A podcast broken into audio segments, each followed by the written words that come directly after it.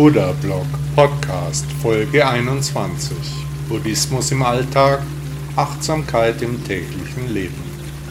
Die Beiträge der Webseite shaolin-reiner.de. Bitte laden Sie sich auch meine App Buddha Blog aus den Stores von Apple und Android. Dieser Podcast wird zum Großteil von seinen Hörern und Hörerinnen finanziert. Ich würde mich freuen, auch Sie als Supporterin oder Supporter zu begrüßen. Vielen Dank an alle, die Buddha Blog auf ihre Art unterstützen. Unheimliches Glück. Glück ist manchmal unheimlich, kann uns irritieren. Denn was heute als ein großes Glück erscheint, das kann sich morgen als Katastrophe entpuppen. Andersherum kann aus Pech schon bald etwas Gutes entstehen. Wer zu schnell sein Urteil fällt, kann richtig daneben liegen. Deshalb mahnte uns Buddha, dass wir nicht urteilen sollen. Die österreichische Schriftstellerin Marie von Ebner-Eschenbach sagte einmal, ein Urteil lässt sich widerlegen, aber niemals ein Vorurteil. Ausstellungen. Bei einer Ausstellung werden Dinge ausgestellt, nach draußen, rausgestellt, im Mittelpunkt platziert. Was würden Sie von sich sagen, was Ihre größte Fähigkeit ist, die Eigenschaft an Ihnen, die am schönsten ist? Sie sollten Ihre guten Seiten pflegen, an den weniger guten Arbeiten die besten nach draußen stellen. Der deutsche Maler Max Ernst sagte einmal, Kunst hat mit Geschmack nichts zu tun. Vergebung. Können Sie vergeben? Wer versteht, dass der Mensch nicht vollkommen ist, der kann vergeben. Wenn ein anderer sich falsch verhält, dann sind wir gekränkt. Wir müssen uns überlegen, ob wir der Person überhaupt verzeihen können und wollen. Worte und Taten können sehr verletzen. Was aber noch viel schwerer fällt, ist, die eigenen Fehler sich selbst zu vergeben, denn unser Ego plagt uns ständig mit Vorwürfen. Können Sie sich selbst vergeben? Nach Buddha tragen wir überhaupt keine Schuld, da die Dinge genauso kommen werden, wie sie sollen, abhängig von unserem Karma. Das Karma stammt aus diesem und aus dem letzten Leben ist verzahnt und verbunden mit dem Schicksal von anderen Menschen. Wenn wir also an dem Fehlverhalten anderer oder dem eigenen nicht schuld sind, dann gibt es in der Konsequenz auch nichts zu vergeben. Das wiederum bedeutet, dass wir uns eben keinen Kopf machen müssen, sondern entspannt der Dinge harren können, die da kommen könnten. Da wir weder uns noch den anderen vergeben müssen, sollten wir unsere Zeit nicht mit Hass und Groll verschwenden. Er hat das gemacht, sie hat das gesagt, alles ist unwichtig im wirklichen Sein. Buddhisten können nicht vergeben, da sie wissen, dass es nichts zu vergeben gibt. Wer versteht, wie die Dinge zusammenhängen, der weiß, dass die Realität nur gefühlt existiert, dass nur unsere Auffassung die Filter zusammenstellt, die dann die Wahrnehmung bestimmen. Die Dinge regeln, das ist eine Illusion. Nach der Heisenbergschen Unschärferelation kann zu keiner Zeit der Ort und der Impuls eines Teilchens gleichzeitig bestimmt werden. Die Lehre des Lehrers aller Lehrer sagt ebenfalls, dass nichts bestimmbar ist oder war. Also vergeben Sie sich, denn es gibt nichts zu vergeben. Vergeben Sie den anderen Menschen, denn die haben nur ihr Karma gelebt. John F. Kennedy sagte einmal, Vergib deinen Feinden, aber vergiss niemals ihre Namen. Die Geschichte wiederholt sich. Den Lauf der Geschichte ändern, davon träumten schon sehr viele Menschen. Meist wurde damit viel Unglück verursacht und die Welt hat die menschlichen Fehler nicht einmal bemerkt. Heute wiederholt sich die Geschichte, so wie eben alles wiederkommt. Der indische Rechtsanwalt Mahatma Gandhi sagte einmal, die Geschichte lehrt die Menschen, dass die Geschichte die Menschen nichts lehrt. Und der Herr sprach zu Abraham. Interessant finde ich, dass alle monotheistischen Religionen aus derselben Gegend stammen. Polytheismus untermauert wenig, die Genesis zeigt Geschichten. Fakt oder Fiktion, real oder nicht, wer hat wann was geschrieben? Und der Herr sprach zu Moses, heute gibt es fünf Bücher Moses. Bei genauer Betrachtung war es auf der Arche sicherlich sehr eng. Die Sintflut dauerte hypothetisch Jahrhunderte. Der Vater aller Stämme machte mit Buchstaben auf einem Stein auf Gott aufmerksam. Die Worte verstehe ich, doch aber ihre Bedeutung nicht. Gelehrte sind sich einig, die Erde ist eine Scheibe. Kanaan hätte sicherlich heute eine Autobahnausfahrt. Die Exodus-Geschichte wirkt als Botschaft bis heute. Das Wirken Buddhas verschaffte anderen neuen Ideen einen Inhalt und tiefere Bedeutung. Kultfiguren geben Inhalte vor. Da erhob das Volk ein großes Kriegsgeschrei. Die Mauer des Joshua fiel langsam um. Schutt und Asche, sonst blieb nichts von vielen alten Kulturen übrig. Die Steinhaufen waren prächtige Tempel, Häuser, ganze Staaten kamen und verblühten wieder. Nichts bleibt am Ende übrig, das Nichts zerstört sich selbst. Aus dem Nichts sind wir gekommen, in das Nichts werden wir zurückkehren. Ist das so? Was gab es vor uns? Wie war es? Welche Werte haben wir übernommen? Kulturen vor uns sind vergangen, verfallene Werte, Völker im Niedergang, jedes System wird eines Tages fallen. Alle Dinge und Menschen werden eines Tages zu Staub. Die Natur wird ihren Weg finden. Jede alte Tonscherbe zeigt das Altertum, Knochen kollabieren zur neuen Egalität. Wie kam die hier herrschende Religion über meine Vorfahren? Durch eine Revolution. Als das alte System kollabierte, geht eine Minderheit neue Wege, etablierte neue Strukturen. Die Ursache entlarvt dabei den Zweck der Gedanken. Außenseiter im Denken bringen neue Identität. Niemals darf ausgesprochen werden, was nicht denkbar sein soll. Alle Erwähnungen führen niemals zum Ziel. Das Karma ist die übergeordnete Institution, die höhere Instanz. Es steht bestimmend als Fixpunkt schon fest. Der Glaube an den einen, einzigen Gott, der die Existenz anderer Götter ausschließt, ist ein Glaube, kein fundiertes Wissen. Buddhisten sind anderen Wertsystemen gegenüber aufgeschlossen, tolerant und verständnisvoll. Wenn also Menschen einen Glauben haben, dann respektieren Buddhisten das, werden sich keinesfalls abwenden. Der deutsche Philosoph Schopenhauer sagte einmal, der Grundunterschied der Religion liegt darin, ob sie Optimismus oder Pessimismus sind, keineswegs darin, ob Monotheismus, Polytheismus, Trimurti, Dreieinigkeit, Pantheismus oder Atheismus wie der Buddhismus. Wer riskiert etwas? Wir alle sitzen in einem Boot, das bald untergehen wird. Jetzt fragt sich, welcher Träumer über die größte Wunschliste verfügt, welche Entdeckungen sich aus dem persönlichen Risiko entwickeln werden. Christopher Columbus nahm ein großes Risiko auf sich, als er nach Indien suchte und Amerika entdeckte. Aus welchem Traum wird unsere Zukunft geboren? Jeder Tag ist ein Geschenk, jeder Moment ein Erlebnis. Wir müssen jeden Tag lieben und jeden Tag ins Risiko gehen. Wer riskiert jetzt etwas? Der amerikanische Schriftsteller Stephen King sagte einmal, ohne Risiko gibt es keinen Gewinn ohne Liebe kein Risiko. Meinen Platz in der Welt finden. Haben Sie Ihren Platz in der Welt schon gefunden? Wer sind Sie?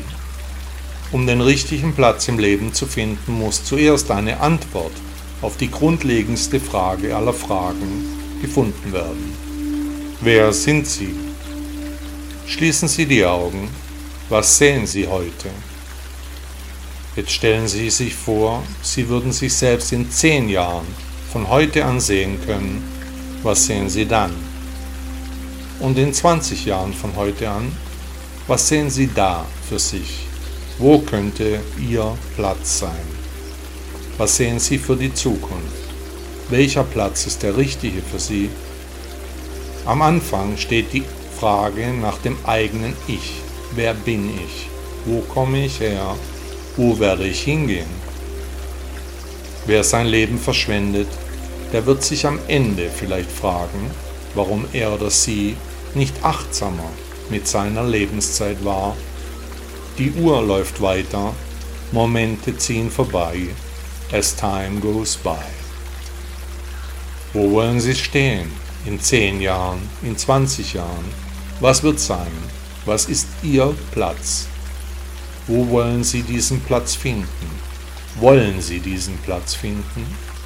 Eine gute Möglichkeit, den eigenen Platz zu finden, ist, der buddhistischen Lehre zu folgen, da Buddhismus den Menschen und seine freie Entscheidung in den Mittelpunkt rückt. Für Europäer ein sehr ungewöhnliches Konzept sind doch die Lehren der monotheistischen Glaubenssätze streng hierarchischer Natur. Sie sitzen im Fahrersitz, sind Herr des Geschehens, also wie könnte alles zusammenhängen? Was könnte der tiefere Sinn einer Existenz sein? Welche Struktur passt zu ihm? Fragezeichen beleidigen uns, die Fähigkeiten zur Zukunftsdeutung sind jetzt gefragt. Wo geht die Reise für Sie hin? Ich verstehe Sie. Das menschliche Verhalten kann schnell außer Kontrolle geraten. Aber nach Buddha sind wir nicht schuldig. Die Vorstellungen der Umstände unserer Existenz können sehr bedrohlich wirken. Wo nur werden wir hingehen? Nach dem Zuhören dieses Artikels sind Sie bereit, sich Gedanken über Ihren Platz auf der Welt zu machen. Über die Philosophie Buddhas nachzudenken kann sehr befreiend sein. Sterben ist unvermeidbar. Die Weisheiten des indischen Prinzen haben ihre Gültigkeit bis zum heutigen Tag. Wo kommen wir her? Wo werden wir hingehen? Gibt es mehr im Leben wie nur die Befriedigung der elementaren Bedürfnisse? Die deutsch-amerikanische Theoretikerin Hannah Arendt sagte, eine Welt, die Platz für die Öffentlichkeit haben soll, kann nicht nur für eine Generation errichtet oder nur für die Lebenden geplant sein. Sie muss die Lebensspanne sterblicher Menschen übersteigen. Das Glücklichsein. Wir alle wollen glücklich sein. Die meisten unserer Handlungen drehen sich um das Glücklichsein und natürlich auch um die damit verbundene Befriedigung unserer Wünsche. Soweit, so gut. Aber wie weit sind wir bereit zu gehen, um glücklich zu sein? Und machen uns unsere Handlungen dann auch wirklich glücklich? Ich behaupte nein. Wahres Glück kommt nur aus uns selbst. Niemand kann uns glücklich machen. Glück entsteht dann, wenn wir mit uns im Reinen sind, wenn wir in unserer Mitte ruhen. Dankbar sind wir dann, wenn wir unseren Frieden mit uns selbst und unserem Leben geschlossen haben. Dankbar für die Lehre Buddhas. Buddha sagte einmal, es gibt keinen Weg zum Glück, glücklich sein ist der Weg. Das Loslassen fällt uns schwer. Die Vergangenheit loszulassen fällt allen Menschen schwer. Ständig beschäftigen uns Erinnerungen, unser Ego spielt uns die ewig gleichen alten Bilder ein. Was wäre, wenn wir uns damals anders entschieden hätten? Mit unserer Vergangenheit richtig umzugehen ist jedoch sehr wichtig. Ändern können wir sowieso nichts mehr. Es ist geschehen und es ist gut so, wie es heute ist. Denn ohne unsere Vergangenheit wären wir nicht die Menschen, die wir heute sind. Jeder von uns hat in der Vergangenheit Dinge getan und erlebt, auf die er nicht stolz ist, deren er sich schämt. Aber es sind eben auch solche Sachen passiert, auf die wir stolz sind, die immer noch unser Herz erfreuen. Aus der Vergangenheit lernen wir, ja, für die Zukunft, für die Dinge, die da kommen, Dafür lohnt es sich loszulassen, Friede zu machen mit dem eigenen Ich. Der irische Schriftsteller Oscar Wilde sagte einmal, jeder Heilige hat eine Vergangenheit und jeder Sünder hat eine Zukunft. Ich mag nicht mehr. Ich mag nicht mehr diesen oder so ähnliche Sätze, hört man fast überall. Die schwere Last der Hysterie liegt wie Blei auf den Gemütern. Suizide sind sehr häufig geworden. Wie in die Ecke gedrängte Tiere fällt auch der Mensch in Agonie, wenn er oder sie der Auffassung ist, dass die Sache aussichtslos erscheint. Aber es ist keinesfalls ohne Aussicht. Niemals dürfen wir aufgeben. Immer wieder öffnen sich Türen an Stellen, die wir niemals für möglich gehalten hätten. Wer weiß schon, was die Zukunft bringt. Den Kopf in den Sand zu stecken, ist jedenfalls keine Option. Wer der Lehre Buddhas folgt, der weiß, dass sowieso alles surreal ist, dass hinter dem, was wir als echt empfinden, sowieso vieles im Verborgenen liegt. Ich mag nicht mehr, das ist der falsche Satz. Streichen Sie das Wort nicht ersatzlos durch, dann steht da, ich mag mehr. Viel mehr sollten wir mögen, so viel wie machbar ist. Im Jetzt und im Heute müssen wir das Optimale anstreben. Einfach weil wir hier sind. Das reicht als Grund schon völlig aus. Buddha lehrte, dass alles so kommt, wie es kommen soll. Was ist also das Resultat, wenn wir ab sofort mehr mögen, die Endlichkeit des Schicksals aller Menschen akzeptieren? Denn es könnte morgen bereits vorbei sein. Dann ist der Zeitpunkt vorbei, an dem wir noch etwas hätten ändern können. Ich jedenfalls, ich mag noch viel mehr. Ob es dann so kommen wird, das wird sich zeigen. Bemühen werde ich mich auf jeden Fall. Ich werde auch weiterhin die Mühen auf mich nehmen, meinem Karma folgen und versuchen, das Optimum aus den Umständen zu machen. Ganz so, wie es mir im Shaolin-Tempel in China beigebracht wurde. Wenn du denkst, es geht nicht mehr, kommt von irgendwo ein Lichtlein her. Lukas 11, Vers 2, ein wirklich guter Satz. Wer auf diesem Podcast hört, der ist wahrscheinlich ein Buddhist oder der Philosophie Buddhas gegenüber wenigstens aufgeschlossen. Wenn nun aber alles sowieso so kommen wird, wie es kommen muss, dann könnten wir doch den Umständen viel entspannter entgegensehen. Finden Sie nicht? Sagen Sie nie, ich mag nicht mehr. Streichen Sie das Wort nicht in Gedanken durch. Sagen Sie, ich mag mehr. Wenn wir uns nicht ändern können, warum dann in Trübsinn verfallen? Warum sich große Gedanken machen? Der Jesuitenpriester und spirituelle Lehrer Antoni de Mello sagte, das Glück ist ein Schmetterling, sagte der Meister. Jage ihm nach und er entwischt dir. Setz dich hin und er lässt sich auf deiner Schulter nieder. Was soll ich also tun, um das Glück zu erlangen? fragte der Schüler. Du könntest versuchen, dich ganz ruhig hinzusetzen, falls du es wagst. Nehmen Sie sich aus diesen Worten Trost und Hoffnung. Setzen Sie sich gedanklich ruhig hin warten Sie gefasst auf die Ereignisse, die da kommen werden. Nach der Lehre Buddhas gibt es nicht nur die Dinge, die wir wahrnehmen können, sondern vieles ist uns verborgen. Tief in ihrem Inneren gibt es diesen kleinen Samen der Hoffnung. Warum machen Sie sich nicht auf, diesen zu suchen? Buddha sagte einmal, Liebe bedeutet, dass man ein offenes Herz hat, sich berühren lässt und von Liebe erfüllt ist. Schuldgefühle. Ja, die Schuldgefühle, die plagen uns sehr. Wer kennt es nicht, das mulmige Gefühl? Hat man mal wieder etwas verbockt, falsch gemacht, sich schlecht benommen, vielleicht hat man sich zum Affen gemacht? Meist folgt das schuldige Gefühl auf eine falsche Reaktion, auf eine Lüge oder schlechte Tat.